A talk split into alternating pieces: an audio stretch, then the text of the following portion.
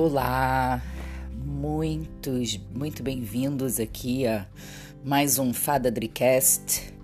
Eu sou Adriana Viana, aromaterapeuta e uh, criei esse programa aqui de assuntos sobre aromaterapia para ajudar nessa divulgação do bem-estar e do cuidado que podemos ter ao acessar as plantas e os seus compostos, né, que são os óleos essenciais. Bom, para o episódio de hoje, eu tô seguindo uma lista aqui que foram pessoas que é, interagiram comigo e hoje chegou o dia do manjericão. O manjericão é o Simon basilicum Existem muitas espécies de manjericão. É, e hoje, nesse episódio, eu vou falar sobre o mais comum, que é o Simon basilicum, tá? Ele ele tem um aroma herbáceo meio anisado, uh, anisado, né, de anis. Uh, o, o, óleo essencial dele. Uh, a maioria do, dos óleos vem da Índia. Ele tem uma fragrância revigorante, refrescante e despertadora. Auxilia em tratamentos de peles congestionadas em casos de manchas escuras.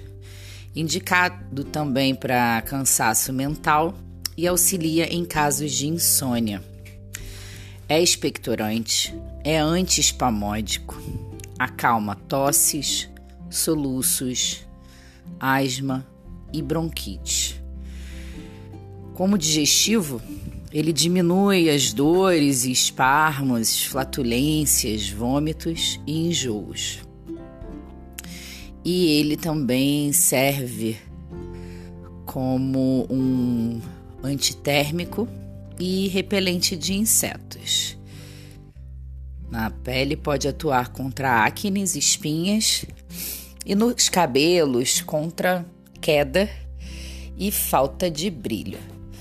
Bom, o óleo essencial de manjericão, ele vai, ele é, é um regulador do sistema nervoso central. Isso quer dizer o quê? Que ele a, auxilia nos processos de restauração, né, do sistema neurovegetativo e também no do digestivo, tá? É, algum, alguns quimiotipos né, de, de manjericão, alguns tipos, é, chegam até a cheirar canela. Olha que louco. Mas uh, é, o mais comum né, o, é o quimiotipo metilcavicol. E o, essas plantas, né, como eu disse, feitas, são plantadas né, na Índia são, e são destiladas na Índia. Na Índia, a, o manjericão é considerado uma planta sagrada. E ela é dedicada a Vishnu. Ela é amplamente usada na medicina ayurvédica. Eu, né, confesso que para quem não conhece medicina tradicional chinesa, medicina ayurvédica, é, fica aí então a dica, né, de se aprofundar nesses sistemas. Por quê? Aí é, é uma opinião minha, tá, gente? Uh, a gente, como nasceu então no, no, numa sociedade na sociedade ocidental a gente perdeu um, um pouco dessa conexão, né, com o todo, né? Quando a gente fala de todo, falo de olos. Eu me considero, né, eu sou uma terapeuta holística. Por que holística? porque eu olho todo, eu não olho para um sintoma. Quando um, um, um, cliente chega até a mim, eu não vou olhar para um sintoma dele. Eu tenho que olhar de maneira integral para a gente identificar o que que está realmente causando aquele sintoma. Então, na medicina uh, tradicional chinesa e na medicina ayurvédica, que é a medicina indiana da Índia, é, eles não perderam essa visão, essa visão de olhar para o todo, né? E não só para a causa do problema, e não só para o sintoma, né?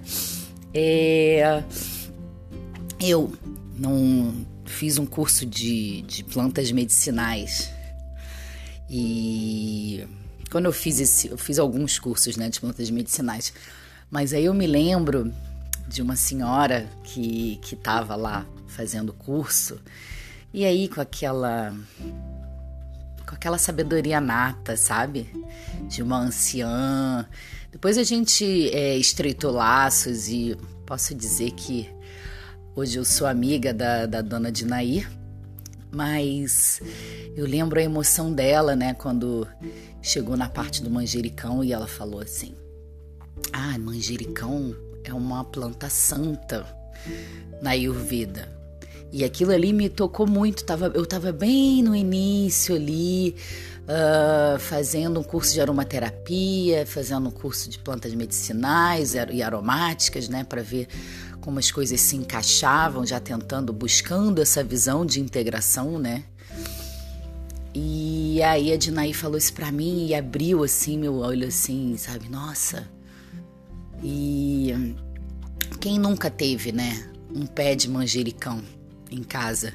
Eu, por exemplo, a minha primeira investida, né, em ter uma hortinha foi com um manjericão. E nossa, ele ficou bem lindo.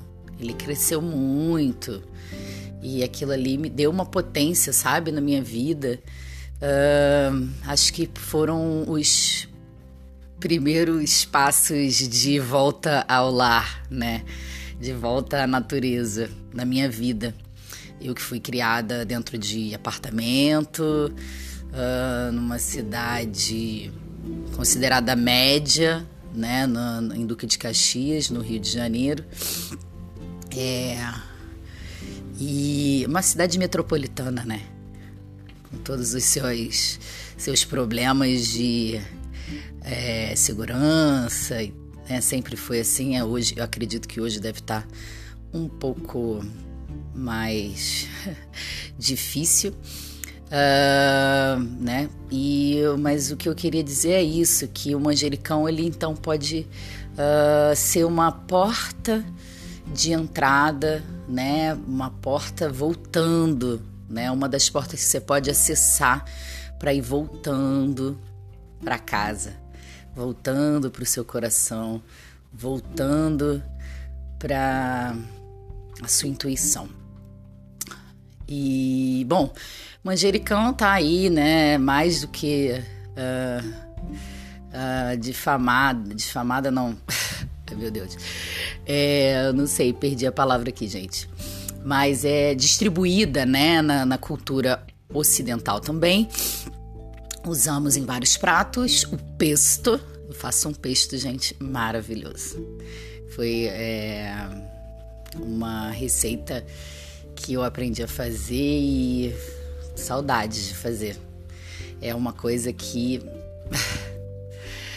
muito perfumado, muito aromático. Mas uh, uma, uma coisa que eu acho interessante é uh, falar também, já que a gente está falando de manjericão, e manjericão ele está muito incluído na, na nossa dieta, é que o paladar está muito ligado ao olfato, né?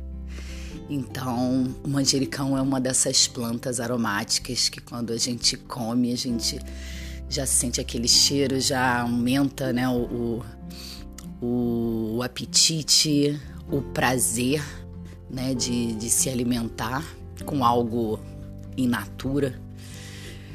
E é isso. Nossa, eu fico muito feliz de vir aqui falar um pouco sobre as plantas, sobre as plantas aromáticas, sobre essa, essa nossa reconexão aí com a natureza, né? Eu tenho a, a, a marca chamada Serás Natureza, que na verdade é um mais um, um ideal assim, né, de vida, para que eu nunca mais me esqueça né, que eu sou parte da natureza. Então, Serás Natureza é um aviso aí que todos nós já somos, só precisamos relembrar. E fico grata, né, com os meus ouvintes, é, é, faço tudo com muito amor, vindo, né, desse lugar de seguir minha intuição e de tentar reconectar todo o, o, o ser ao todo. Somos todos um. um gratidão. Meus canais continuam abertos, uh, fadadrica.gmail.com ou meu Instagram, o Serás Natureza, que é mais dos produtos que eu faço, os cosméticos, as perfumas e o Fada Drica, que é o meu pessoal, onde eu falo das danças, onde eu falo dos mitos que regem né, é, essa história. E é isso. Muito obrigada e até o próximo episódio.